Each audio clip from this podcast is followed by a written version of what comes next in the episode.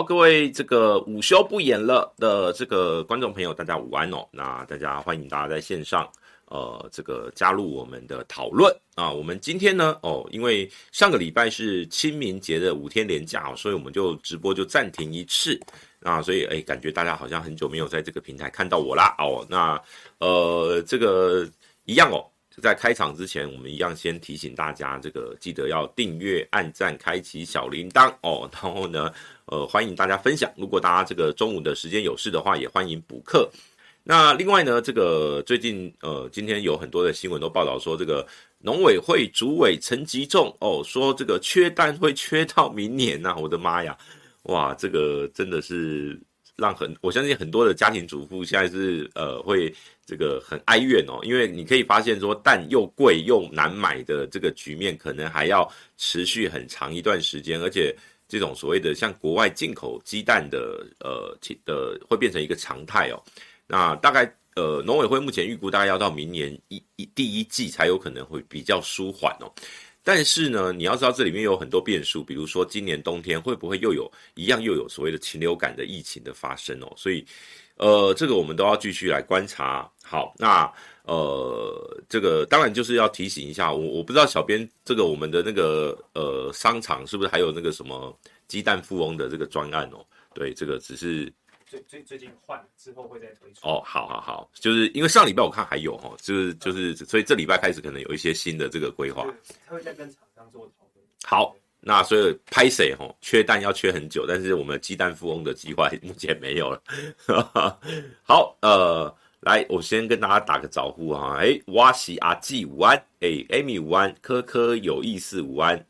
呃，有人说回音很大，回音很大什么意思？那个小编可以确认一下。然后那个呃，黄静怡午安，胖人午安，我说蛮你蛮蛮蛮常看看到的，对啊，基本上电视节目都还是有啦，网络的一些还有电台啦，其实都还在哈。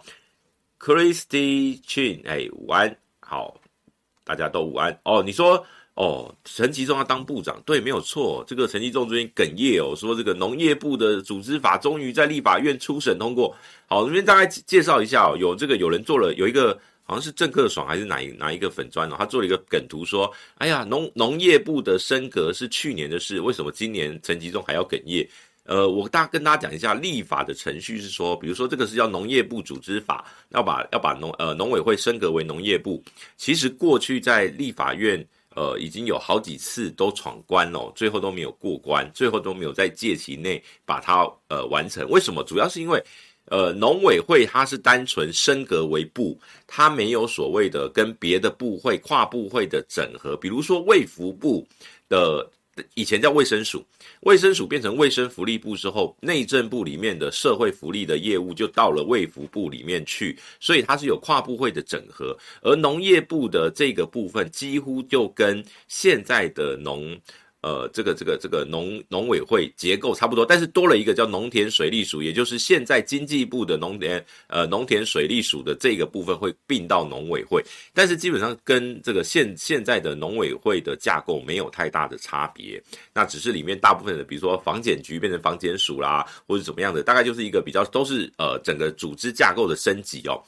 而过去为什么不急呢？就是说穿了，就是因为呃。农委会主委其实在做的事情，不管是农业部或是农委会做的事情差不多，预算应该也不会差太多，那就没有升级的这个急迫性哦。那但是如果今天一个政府要强调农业议题、农业领域的这个重要性哦，他把它升级为升格为农业部，就可以变成说是一个呃，就是一个政治性的一个动作了。那对陈吉仲来讲呢，如果他今天呃在寻求，就是说他。毕毕竟能够撑到现在，从二零一八年做到现在，做了快呃快满六年了。那呃这样的一个农委会主委，先不管他做得好不好，我相信在这边听的听众朋友大部分都说都会觉得陈吉仲做的有点瞎哦。那我也觉得有点瞎，因为不管是现在的猪啊蛋啊，这些都是老问题，但是他没有把它解决哦。那再加上呃这个他是农农政哦，他以前是农民运动的团体哦，或者说农地的运动。可是，在他上任之后，并没有坚持自己的这个理念或立场，呃，立场哦，反而是呃，基本上就是一个上面说什么，他用政治的方式去处理很多的事情。但是在农业部这个议题上面呢，他很有可能会成为，他既然还在这个位置上，他就很有可能在升格之后成为农业部的第一任部长，也就变成他有一个所谓的历史定位哦，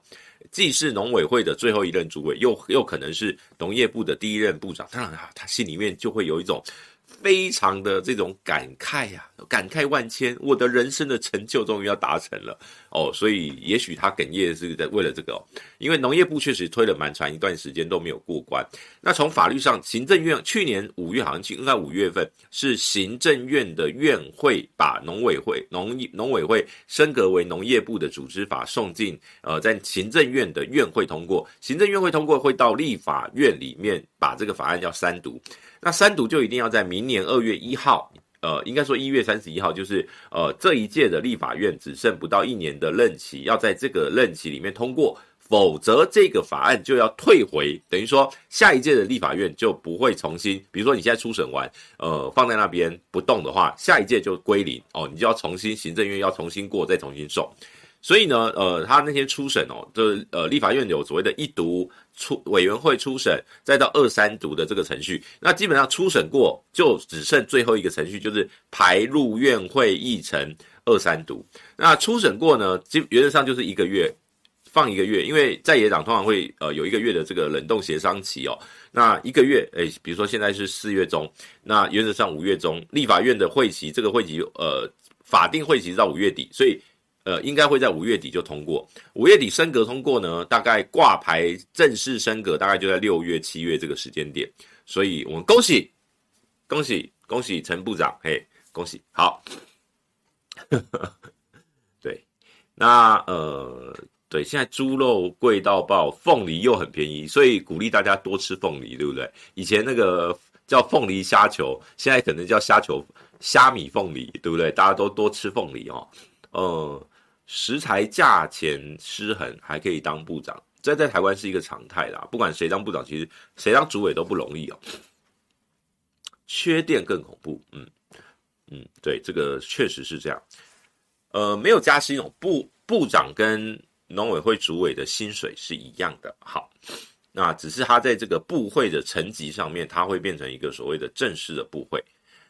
好，那这个我们今天哦，今天呢，我们的标题叫做“双音出访效益与蓝绿的内战的解析”哦。那今天基本上我前面的所谓的双音出访，我们不我们不讲它的前面的这些什么出访的过程啦，基本上讲的我们从呃林传媒的一份民调来谈起哦。那就麻烦小编给我们第一张哦。第一张是针对这个蔡英文总统，他到美国过境哦哦，刚刚小编有做一个这个成绩都瞎不瞎 啊？瞎报的有八十七趴，又是又是一个八十七趴，不能再高。这我怀疑，我怀疑这个系统怎么投都是八十七趴。好，那呃，这个林传媒这份民调，他是告诉大家说，呃，蔡英文总统过境美国呢，有二十五点六趴的这个。其实他这份民调，我先讲一下他的研究方法。他是用网络的民调，但是他的网络，他把它，因为去年林传媒在呃这个整个二零二二的县市长民调，其实是呃在用网以网络民调里面呢，他这个是做的算是相当准哦。比如说屏东，屏东县长是林传媒第一个做出苏正清距差与周春米的差距在个位数，而且非常接近的误差范围内。就是林传媒，所以最有如果以最后投票结果来看哦，就是林传媒去年的这个民调算是非常准确。虽然它是网络民调，但是我觉得它有它有做一些这个呃加选也好，或者说有做一些筛选。那所以呢，它的网络民调，我觉得呃可以给大家做一个参考。那呃蔡英文满意度还蛮高的哦，非常满意二十五点六，满意二十二点二。那整体来讲大概四十七点八的满意度哦。那非常不满意有十一点四，不满意有十点六，也就是说不满意度大概是二十二趴。那呃就是觉得普通哦，就没什么意见的，大概三成哦。所以大概其实台湾现在就这样，有一半大概将近一半的民众对于蔡英文的去美国过境的整体的表现是满意的。那老实说，不管是呃在去美国这件事情呢。呃，我认为任何一个元首，不分执政党在野党，就是说任何一个只要现任的元首到美国去，基本上我认为评价应该差不多，大概都是这样。好，所以蔡英文的部分我们不用多讲，马英九的部分哦，在呃，我们请小编给我们看第二章。那就是呃，马英九在去访中哦，因为是他卸任后第一次到中国大陆去访问。那呃，他这这个的满意程度呢，就远逊于哦，其实远远逊于在从一份民调里面针对蔡总统的部分。马总统的部分呢，这个是非常满意十四点七，满意十七，普通的二十八点三，不满非常不满意哦，非常不满意是二十六点五。那其实你可以对照一下，呃，蔡英文的非常满意有将近大概二十六，那马英九的非常不满意有二十六点五，也就表示。蓝绿的极端值哦，大概就是二十六，就绿营的所谓的深绿，我非常爱蔡英文，大概在二十五六趴左右，大概就在这个这个这个范围，所以他对马英九就会非常讨厌。而而这个呃某种程度满意加非常满意，应该就是所谓的这个三十一点七趴，应该就是所谓的蓝军相对现在对蓝军比较友善的这个部分的支持度。好，那如果你用这样的模式的话，大概也跟现在的赖清德的的整体的民调哦，大概他赖清德都在四成上下，而郭台铭或是侯友宜就蓝军的大概都在三成上，其实有一些符合哦。那不满意的有还有十三点四，所以整体来讲，整体不满意的有大概三十九点九哦，将近四成。那对于我我我是觉得这个。呃，不管是去美国或是去中国大陆，两位双英哦出访，绝对都有他们的历史意义，两个都有。蔡麦会，蔡英文跟麦卡锡的会面，马英九在对岸去主张的九二共识、一中各表也好，或者是说他在呃很多的官员面前去提及呃中华民国存在事实，这些都会成为至少在我们中华民国的这个领土上面，都会成为很重要的一个历史的环节。好，那当然这份民调，当然我觉得这个满意度就比较，其实就是一个表面表面功夫哦。那我我我里面看到一些表格，我们请小编给我们看第三张哦。对，第三张我看到我就觉得，诶，它是针对说台湾跟中国的战争风险，因为最近你也知道，这个上礼拜六，呃，民呃这个中国大陆的呃。东部战区哦，就马上公布他们要在四月八号到十号翻呃三天进行所谓的呃围台的巡航，以及他们叫环岛环台岛的巡航，以及什么联合利剑的演习哦，再一次的军事演习。那这一次老实说，我真的觉得，其实这个可以给大家来投票一下。我这一次跟去年八月的这个军演哦，你觉得这一次是不是比较无感？就是。很明显，我觉得在台湾整体来讲哦，大家可能领六千的感觉会比有军演的感觉还强哦。就大家都在 ATM 前面操作，然后六千块拿到，然后看在讨论说要六千块要去哪里花哦。这个就有一种叫做隔江犹唱后庭花的那种感觉，就是这个台整个台湾的气氛真的不像是一个呃两岸非常紧张那种对峙，而且是呃。兵凶战危一触即发的那种气氛，在台湾虽然这是一个常态，即便像去年，呃，非常紧张，那个飞弹都已经飞过上空，我们台湾的民众基本上大部分都还是过自己的生活。呃，我我最近跟一些朋友聊哦，就说为什么台湾人这么的无感？我忽然忽然想到了，其实不是无感啊，其实是是无以为，就无奈，应该说无奈，因为我们改变不了现状，我们什么都没办法改变。我们没有办法改变，我们这些小老百姓没有办法改变所有两岸啊、美中啊、呃这个美中台三方啊这些的大国的禁足，或是我们中华民国的相关的命运，我们没有办法改变啊。所以在这种军演的时候，就顺其自然，大家就是一个随遇而安。所以我我我我会觉得，我会觉得这个这个有一点蛮有趣的，就是呃，虽然在马英九前总统到对岸，对了，有网友说他不算出访，他只是去祭祖哦。但是其实里面有很多的参访行程，他也某种程度有他的政治的意义。他没有政治任务，但是他有他的政治意义。那呃，所以我说这个这一个后续的效应，比如说马英九回到台湾，第一句话讲“九二共识火起来了”。九二共识活不活得起来呢？不是马英九说了算哦。九二共识活不活得起来？其实关键是第一个，国民党的后续的两岸的论述会把九二共识放在什么样的位阶，而二零二四的民众会给国民党的两岸论述什么样的肯定？所以这个这个部分，呃，九二共识活起来这个命题还需要观察一段时间。所以我都说后续的效应都还在观察。两岸的军演，这一次的军演。对于两岸的和平，比如说像这个，呃，我我我我昨天是看那个张延廷将军哦，在分析这个山东舰的这个他们叫蜂打一体，就确实这一次是对岸中国大陆的航空母舰山东舰第一次进入到西太平洋的地区，也就是台湾的东部海域，配合东所谓的呃军事演演习哦，这个部分。对未来台湾的在面临军事威胁的时候的我们的想象，会有我们原本国军的想象是把所谓的第一个过去还有海峡中线，过去还有所谓的呃什么什么什么的，所以我们呃有一些应应变的时间点，比如说哦他们到了海峡中线，哦他们到了呃哪边，我们有一多少的应变的时间，然后呢我们的防空飞弹可以有多少的这个准备的时间等等。可是对岸现在开始玩。整个是我的飞机不会只从呃沿海这个东南沿海的这个这个基地起飞，有可能会从这个航空母舰航母上面就有可能说做一个包夹的时候，这种第一波、第二波的攻击对台湾整体国军的防御会造成什么样的冲击？我觉得我们的这个战对战斗的想见都要重新来去做评估，呃。也有很多人说，这个二我们有很多，比如说像昨天在这个林北好游哦，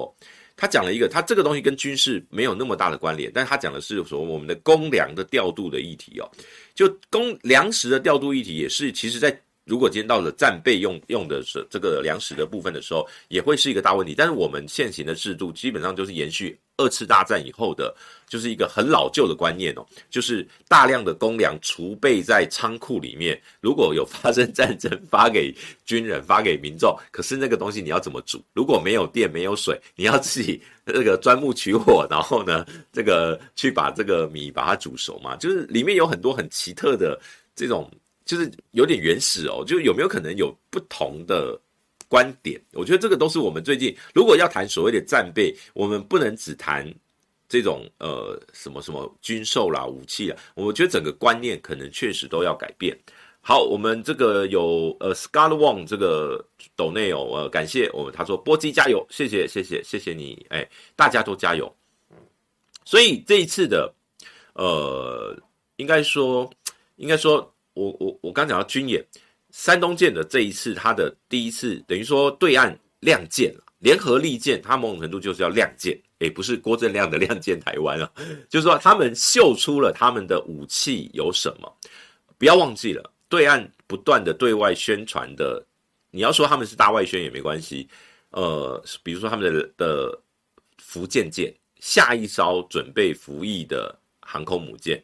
福建舰一旦。进入正式服役，目前好像是预计二零二五年的样子会正式服役。那到时候在整个所谓的沿海上的制海权的部分，对岸可能就能够跟美国在大太平洋的舰队能够有抗衡的实力的时候，我们就要特别的谨慎了。这个是要谨慎的。而且这一次到底山东舰它的联合舰队里面，比如说除了呃海上我们看得到的，有没有所谓的潜舰？哦，这些其实大部分都是军事机密。那昨天，昨天因为我在那个大爆挂哦，徐宏庭有秀出一张外媒把这一次海军对岸中共共军的海军哦，就他们的共军的军舰在台湾围岛的演习的这个大概的位置图哦，有把它秀出来。那那张图里面，我看到哇，距离台湾基本上都已经在那个领海线的那个范围里面了，就是所谓的二十四海里或者是十二海里这样的一个范围的区间里面。在做，等于说都在边缘，都在那个边缘，在等于是他们某种程度就只要能够就定位的话，未来一旦他们有所谓的战争的想象的时候，或者说战争的准备的时候，几乎都是立刻开战。那我我们我们台湾真的准备好了吗？这个是一个很大的问号。好，所以这一份民调，我们回到这个，请小编回到这个呃刚刚 PowerPoint 上面哦，就是。这份民调里面提到，你他问说民众，你觉得台湾跟中国大陆之间存在的战争风险有多高？哦，你担忧，你觉得风险这个有多高？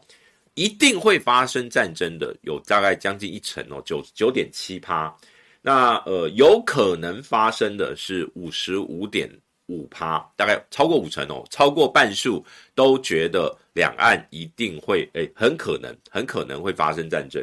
那不太可能的，就是蛮乐观的哦，不太可能的是两成五，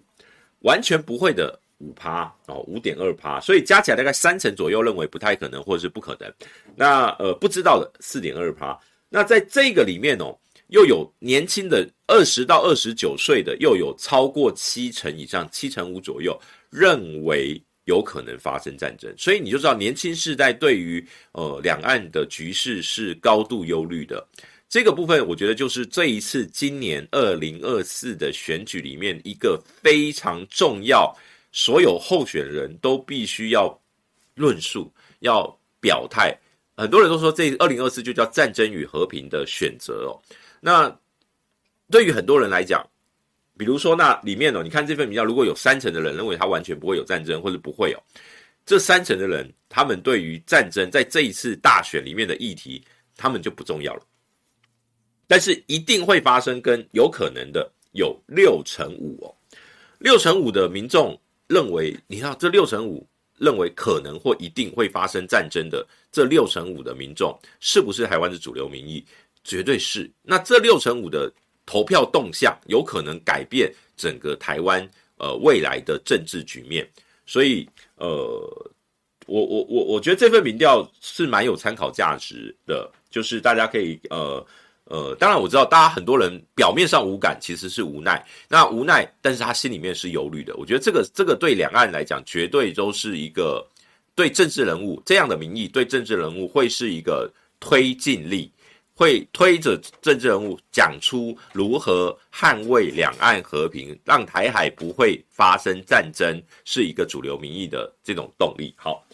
那再来下一章哦，下一章我们要聊谈到，就是说，呃，第一个他问，他就问说，哦，有对美跟对中哦，那台面上可能就是二零二四的总统候选人，你觉得处理对美关系最好的人选会是谁？哦。结果呢？诶赖清德哦拿了四十三点六趴，大概其实这个这个民调大概会跟他的总统的支持度，我觉得有点接近哦。基本上这等于说对美的大概就是肯定赖清德对美关系处理最好是最高的，而郭台铭排在第二名哦，郭台铭是三十四点八，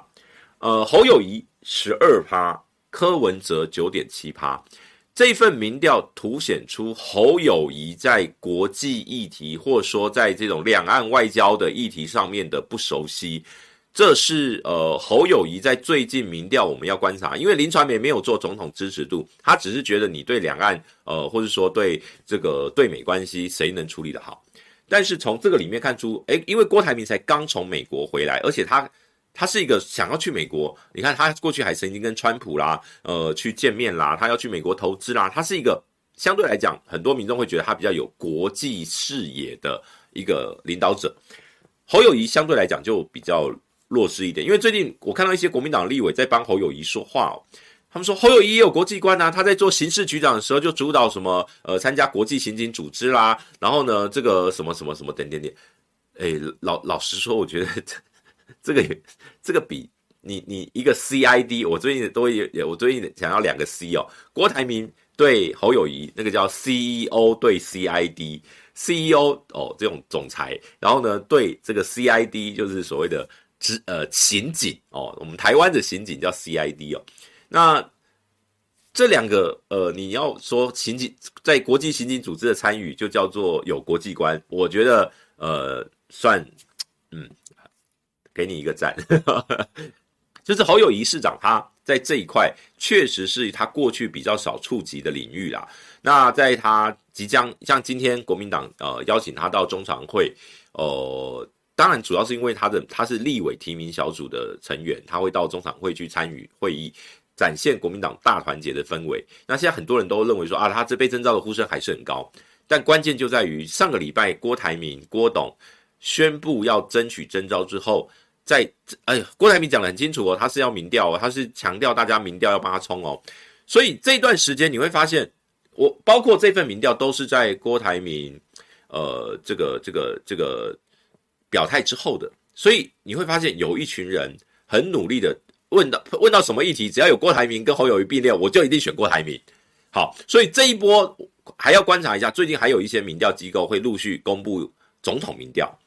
这一波郭台铭会不会有超越侯友谊的可能性？这个是最近要密切观察。一旦郭台铭在很多份网网络民调不算哦，我们现在都不讲所谓的网络民调，不讲这种所谓的电视台什么什么这种什么 YT 上面什么网络的民调，通通不算。我们讲的是正式用民调呃科学的民调方法、研究方法、严谨的研究方法做出来的，比如说戴立安戴立安老师设计的问卷。我就我了解，好像正传媒或是美丽岛电子报，好像这这个礼拜应该又都会陆续有有有有这些民调的结果会出来，包括民意基金会这些长期在观察的，我们可以看看那个趋势。如果郭台铭有明显的上升的话，对侯友谊、对国民党都会造成很大的压力。好，所以这段时间四月是一个关键期哦。呃，我认为国民党的征召期不会拖过五月底，我认为不会拖过五月底。为什么？因为今天是赖清德正式被民进党提名。五月十七号，如果没记错是五月十七。五月十七是民众党的正式提名柯文哲，那国民党要晚多，要要撑要撑多久？要撑到什么时候？所以我觉得五月底之前应该是一个合理的时间了。但当然也有人提期待更早，希望四月底就可以征召。好，这是对美关系。好，我们再来看下一章，下一章是对中国的关系。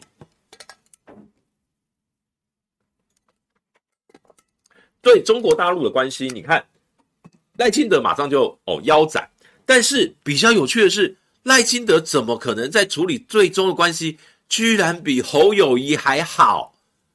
嘿，那我可怜，哎，对，哎，你刚夸掉，所以你看，我说在这个区块里面有大量的蓝军是往郭台铭移动，有大量的蓝军往郭台铭，在四个人只能选一个人的状态下。他舍弃了侯友谊，选择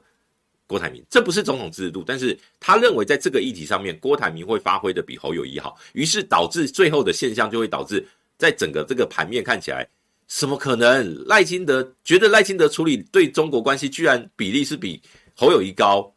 逻辑上不合吧？不合吧？这样不是显示侯友谊更台独，对不对？这所以，但是因为他是一个。蓝军分裂，在蓝军内部是分裂的，而且对绿营来讲，或者说对一些中间选民，他也会觉得蓝营的人处理对中国的关系会比较好，所以对中国关系还是国民党或者说蓝军的强项。从这份民调你可以发看出来，绝对是因为有六成，超过六成四认为是侯友谊或郭台铭，也就是说蓝军的这个这个光谱在对中关系的经营还是优势。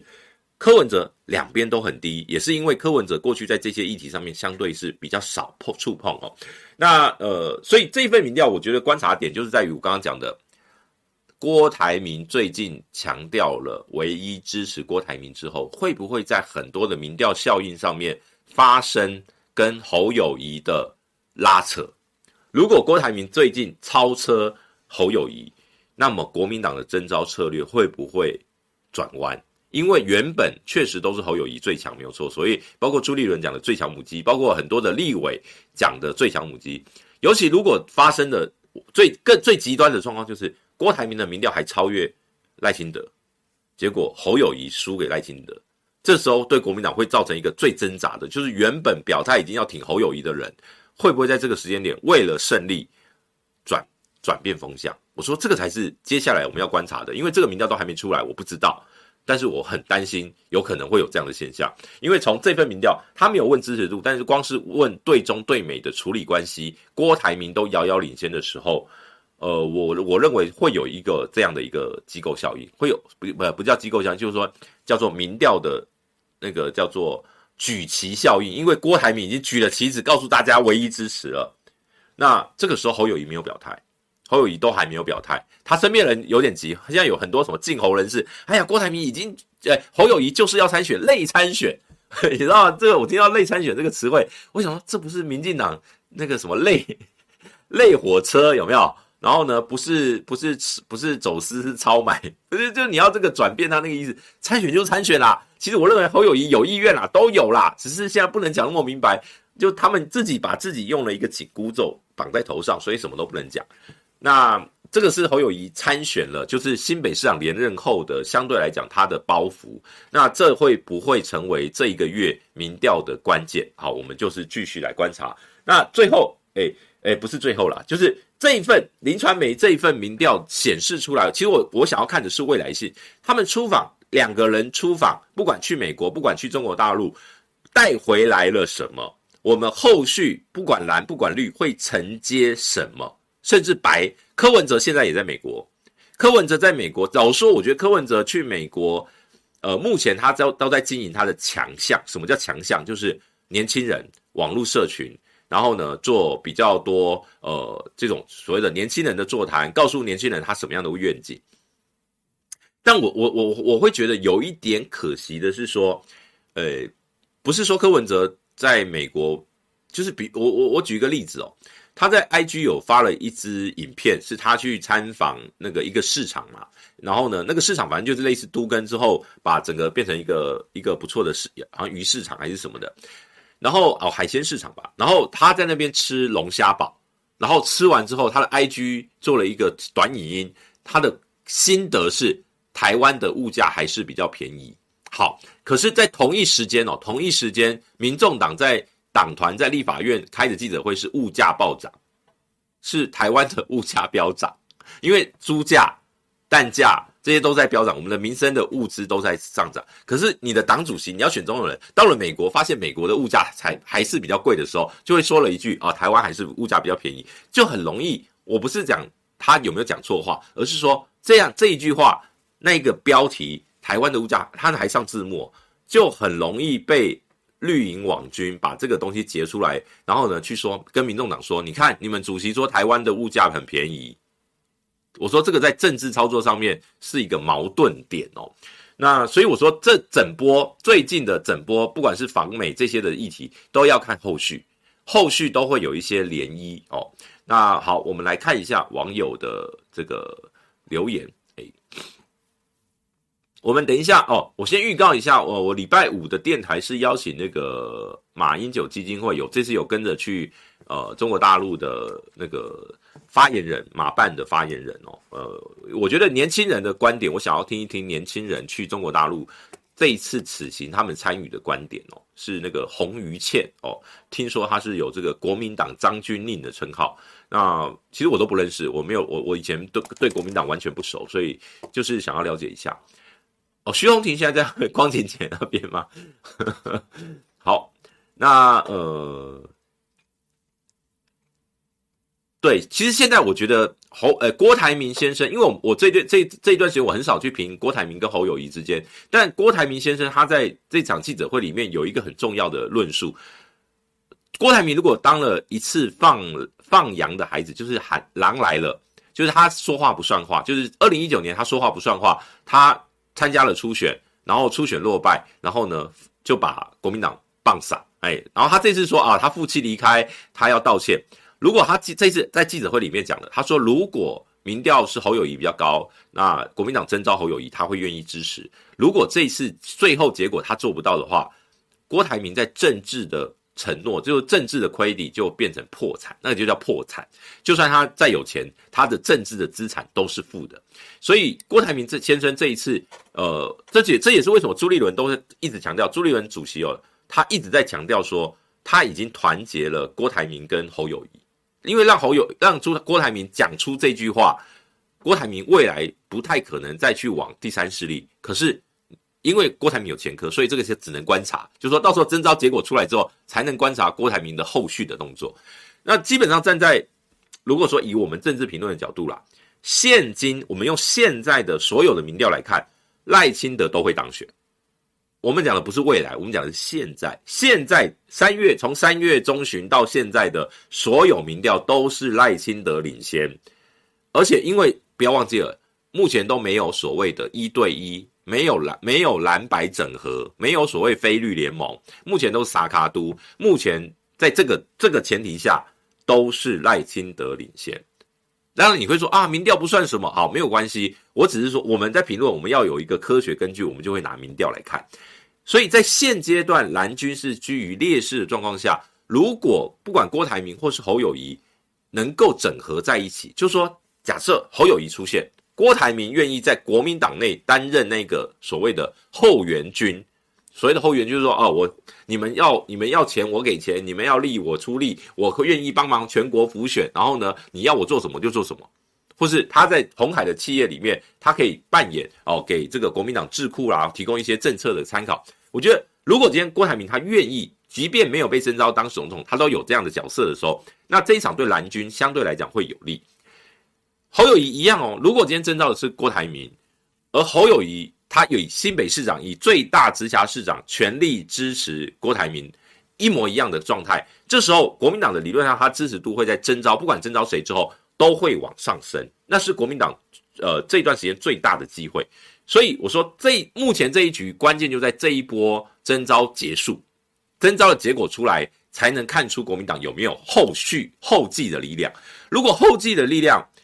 有，就是说团结成一组人。才有能量去谈后续的，叫不管非绿联盟也好，或者是什么，因为现在柯文哲已经喊了，他不支持下架民进党的口号，不不不支持非绿大联盟这种口号，他他在意的是说，我不要变成蓝绿斗争的工具。好，所以国民党后面的在很重要就是你要提出价值，为什么要政党轮替？政党轮替不是为了要扶植另外一个滥权、黑金、贪腐的政党，政党轮替是为了要让我们国家更好。国民党有没有办法提出这个论述，才是有没有可能跟柯文哲再进一步整合的关键。好，所以谁被征召之后有没有办法提出这样的论述？比如说郭台铭他上来之后，他说他我也很认同柯文哲的联合政府，我会愿意跟他合作，谈价值的合作，不是谈政治利益的合作。我我不管是侯友谊或是呃郭台铭，他们应该都会往这个方向走。如果在蓝军的这个架构里面，我说。诶，政党轮替的胜利方程式只有这一个，只有全面整合，再也全面整合，否则再也要政党轮替，目前比徐小新的初选还难。好，讲到徐小新，我们就来讲徐小新。好，我们请这个小编给我们下一张。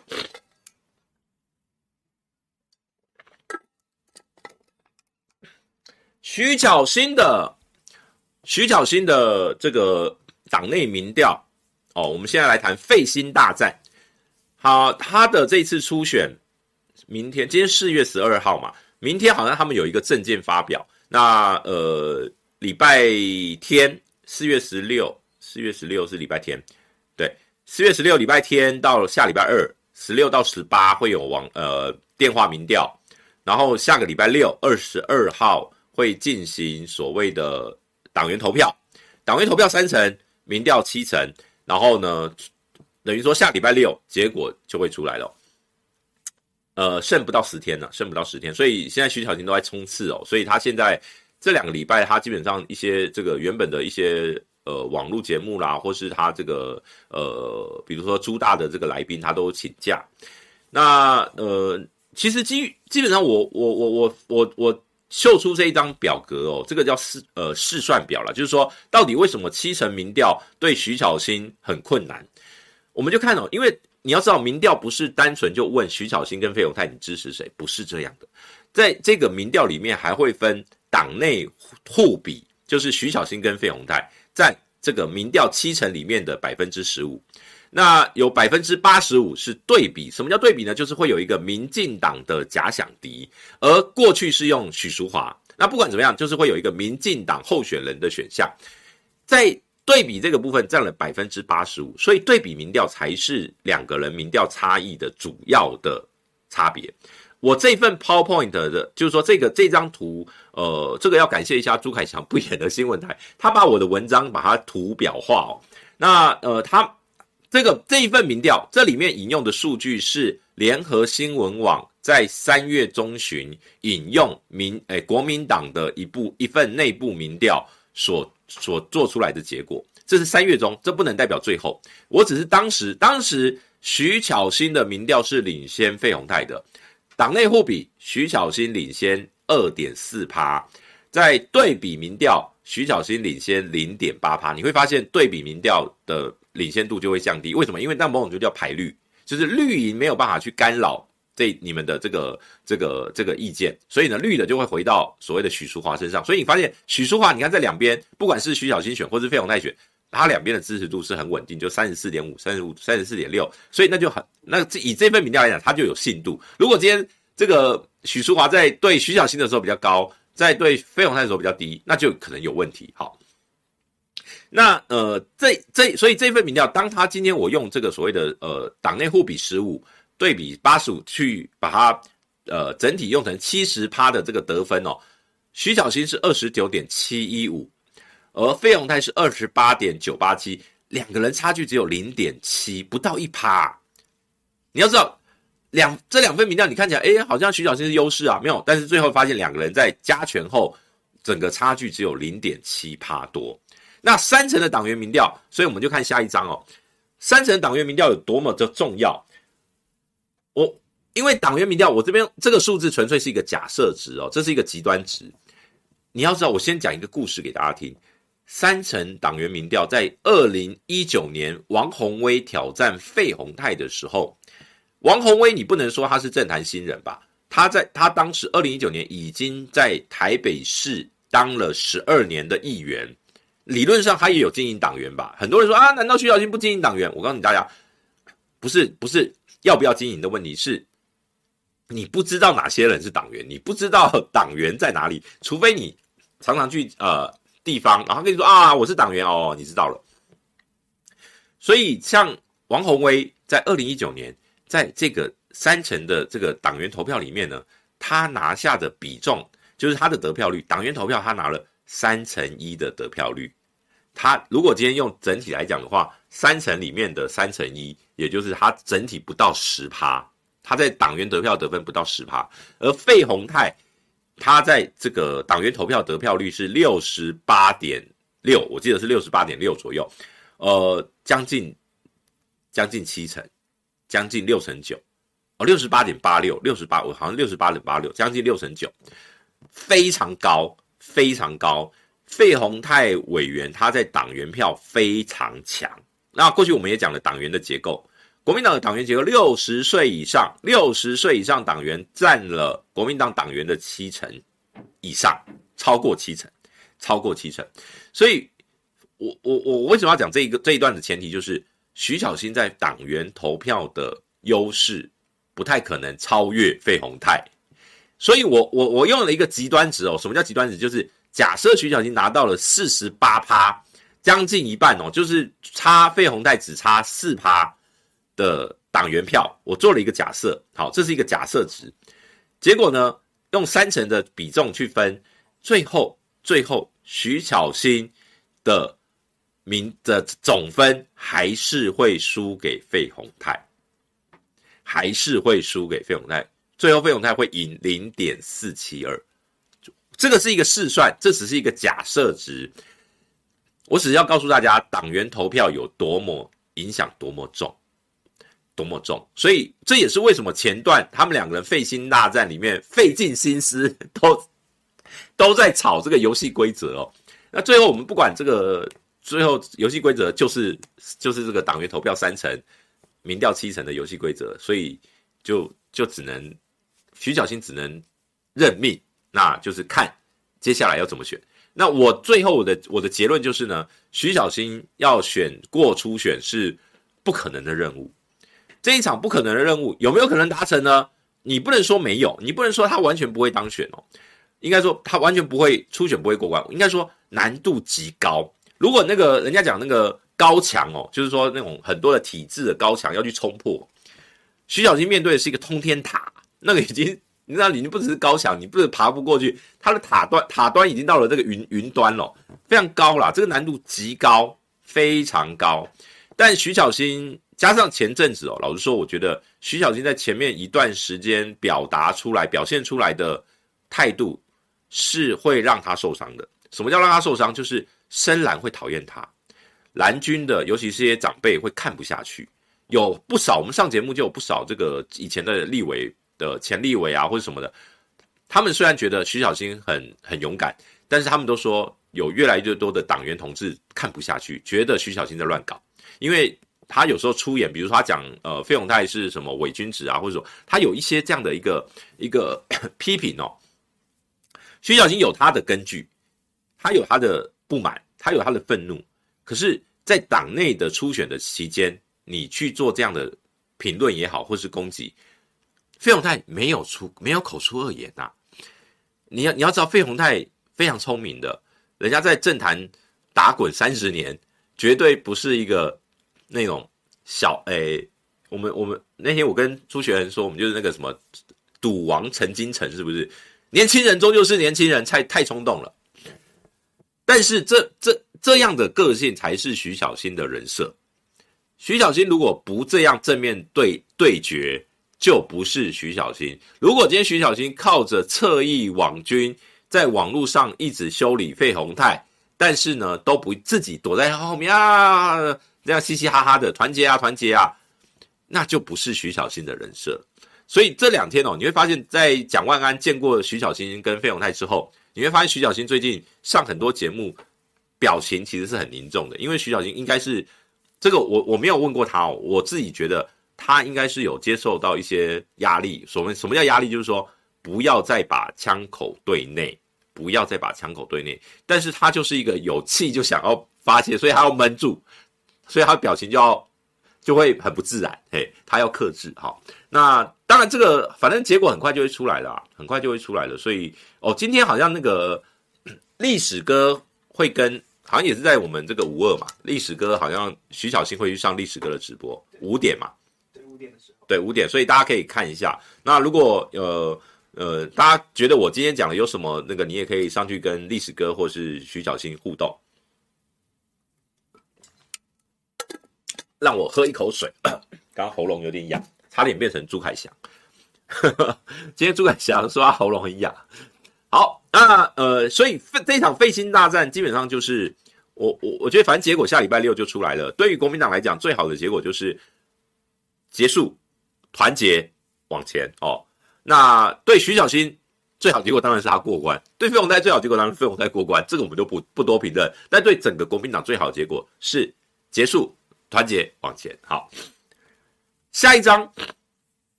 接下来我们要刚刚讲的是蓝营的内战，蓝营内战还有一个区域哦，是港湖。但港湖这个区域很特别哦，四个女人，四个女人的战争，但是呢，全部都是内战。有这个蓝的绿内战，有绿的内战，而且绿的不是内斗，不是党内斗，是外是小党小绿去斗大绿，哇！而且呢，大绿的人跑去小绿勾结。我们先从游淑慧跟李彦秀开始讲起，这个比较简单，很简单的讲。游淑慧跟李彦秀其实就是一个，我觉得那个叫做价值选择。李彦秀去年选择了要参选议员，因为他是议员选上了之后，本来都说他没有要选立委，到了今年的，我记得是是呃前两个礼拜才在伟汉哥的节目里面正式宣布他要选，他要选参选这个港湖的立委。李彦秀绝对有资格选，他的民调也肯定是国民党里面最高的，但他走错了一步棋，就是去年他参选了议员。如果他去年没有参选议员，现在我告诉你，没有任何一个议员可以挑战他。他登记的就是他。当然，这个这个选区初选还没开始登记。呃，我认我我我是认为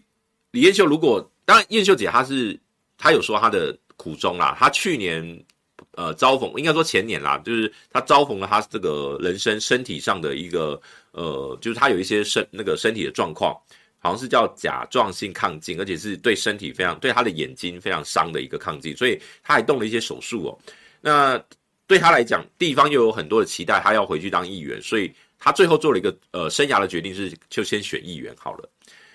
结果没没想到。当然，我觉得整个大局对很多蓝营的人来讲，他们也认为说，当吴欣，因为吴欣岱去年就已经表态要挑战，诶，去年底今年初就已经表表态要挑战高嘉瑜了。对于蓝军来讲，就会觉得这是一个大好机会，要把港湖收回。港湖最强的是谁？绝对还是李彦秀，所以这个也就没有什么诚不诚信的问题。但对游淑慧来讲，他就会觉得。你不是都没有说你要选吗？而且你你选了议员啦，你选议员，你拿四万票，你拿最高票，我们大家这些这些 比较菜的议员，票都被你抢光了，你是一个吸票机。甚至去年本来有个新人想要挑战港湖的议员，最后因为没有机会退出，然后还跑去当黄珊珊的这个这个这个发言人，就是这个会变成说那个牵一发动全身。所以我我我我自己也觉得李彦秀做了一个很不聪明的政治选择，但是这是他必须要去做的选择，这是他必然会去承受的。就这有点像王鸿薇哦。王鸿薇去年被征召选中山北松山，党内一定也会觉得他是最强的，可是他也没有那么强的主观意愿要参选，但最后他还是得参选。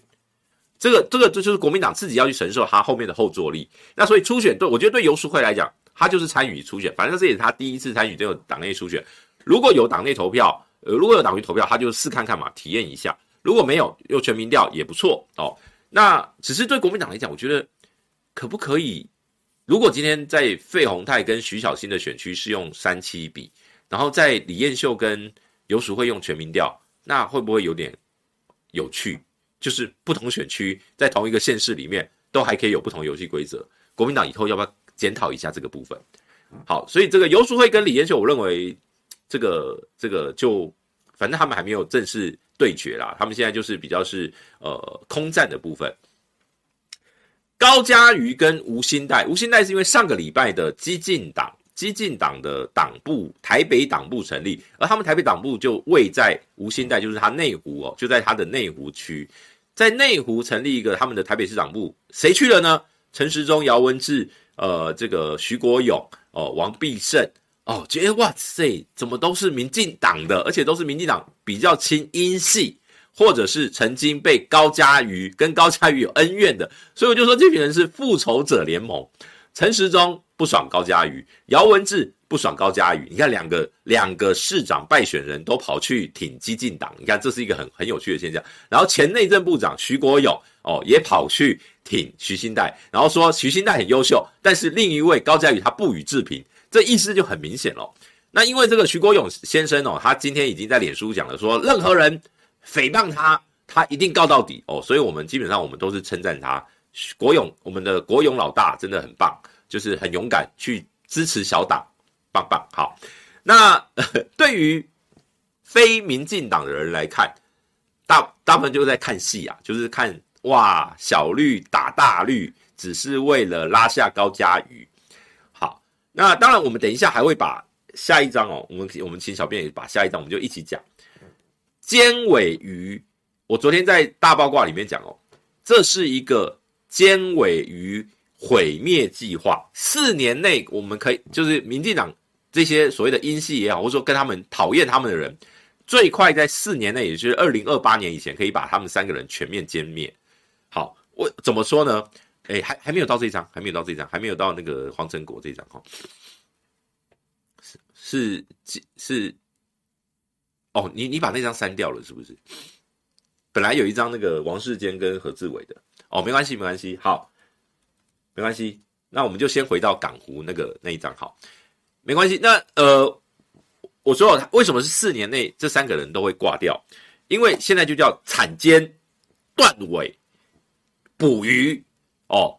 铲奸铲除王世坚，断尾断绝何志伟，捕鱼。把这个高嘉瑜哦抓起来，好，那这三个人为为什么我说是四年内？王世坚表态，他这次立委是他人生最后一次选举，他不会再选，他不会再选，所以他这最晚就是他，他如果这次初选没有过，他议员也不会选。不要忘记，王世坚是一个诚信，一诺千金，诚信至上，所以王世坚如果初选过。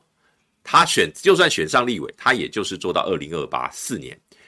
如果没有做做到，他就是到二零二六年底，他就卸任议员，他就退休。好，这是王世坚初选过关。那王世坚初选过关，何志伟就掉啦，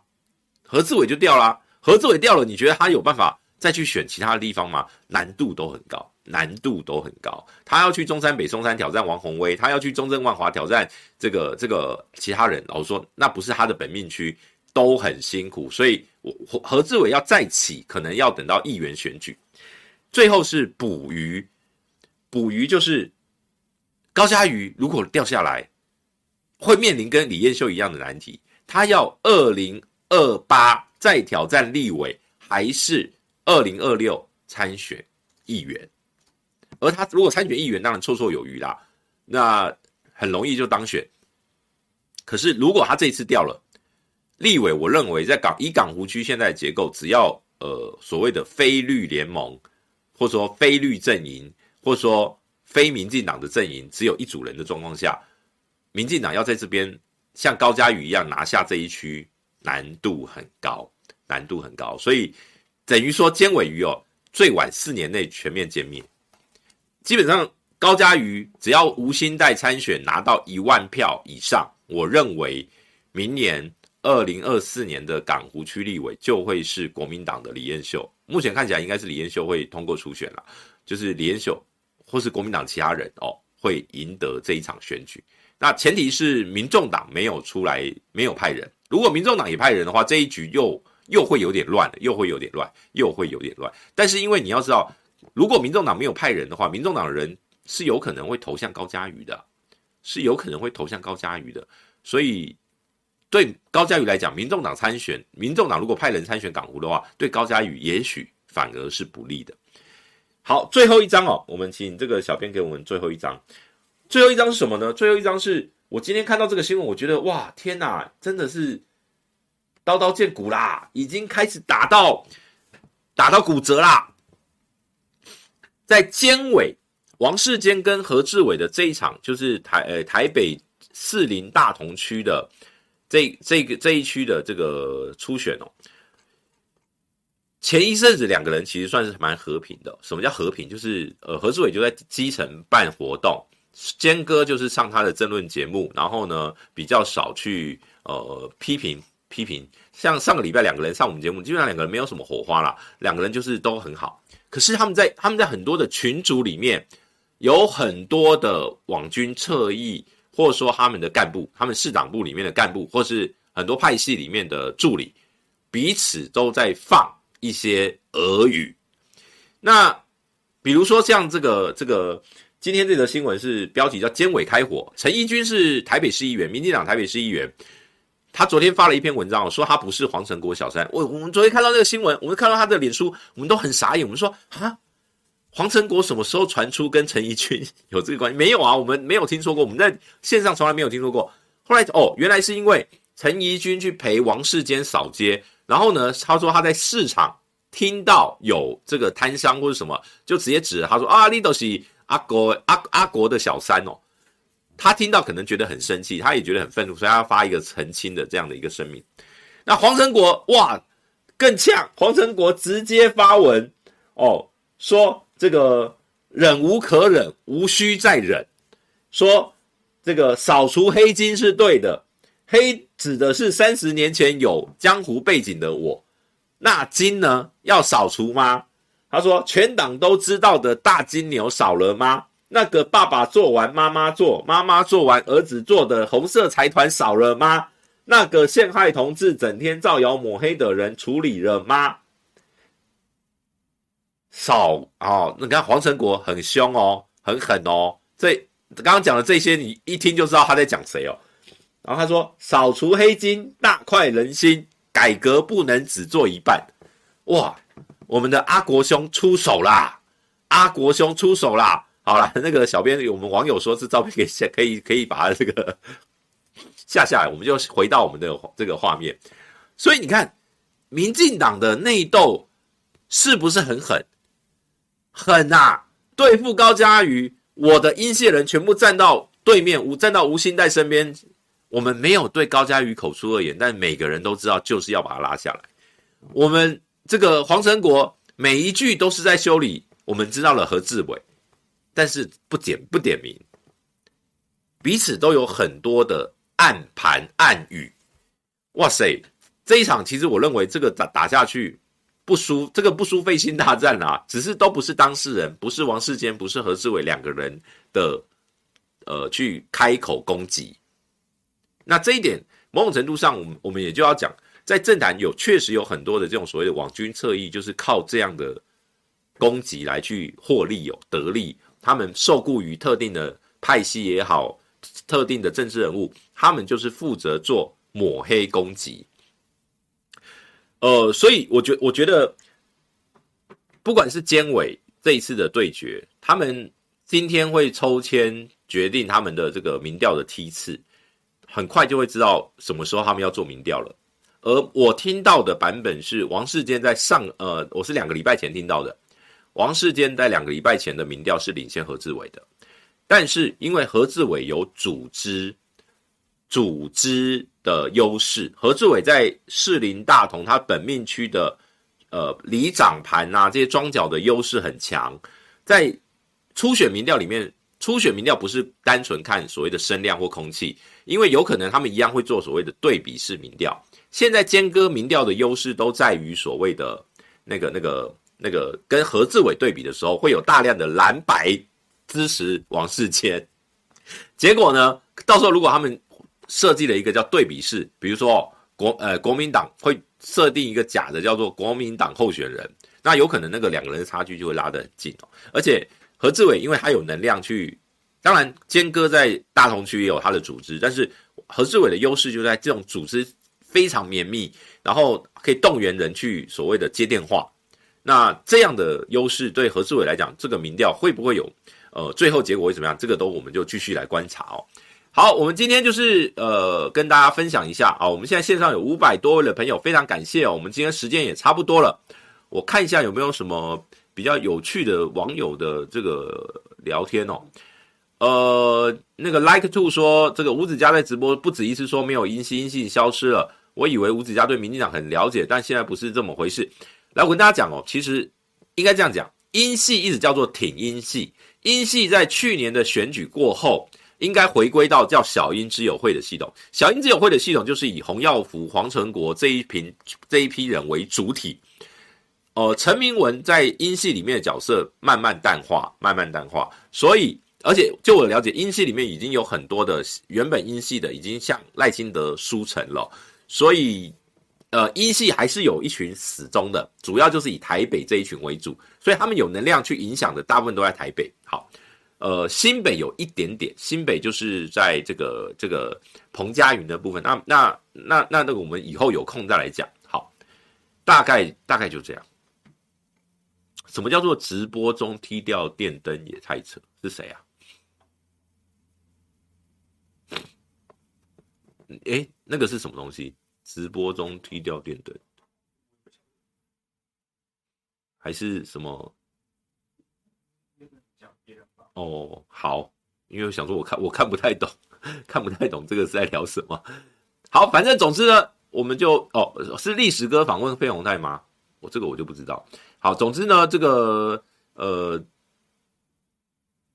今天哦，我们今天跟大家聊的这个结论就是呢，我们继续看下去，这些我们今天讲的全部都还要继续观察。那四月份是一个很多。政坛起起伏伏的一个月份哦，到我认为到五月份都还是这样，所以我们就是继续哦哦，是朱大昨天的直播哦，原来是这样，我还真的不知道。好哦，昨天跟阿亮直播哦哦，了解了解，原原来是这个。好，那我们这个。今天的直播我们就到这边结束。好，我们这个今天傍晚哦，同样在我们五二新闻俱乐部，历史哥会访问徐小新。如果支持小新的，可以给他加油打气。好，报告完毕。而且明天哦，帮 帮小新宣传一下，明天他们在这个台北地检署有这个呃侧翼同乐会哦，有爆米花可乐哦，欢迎欢迎有兴趣的朋友去看看热闹。但没有侧翼啊，明天没有侧翼要去出庭。好，就这样啦，拜拜，大家拜拜。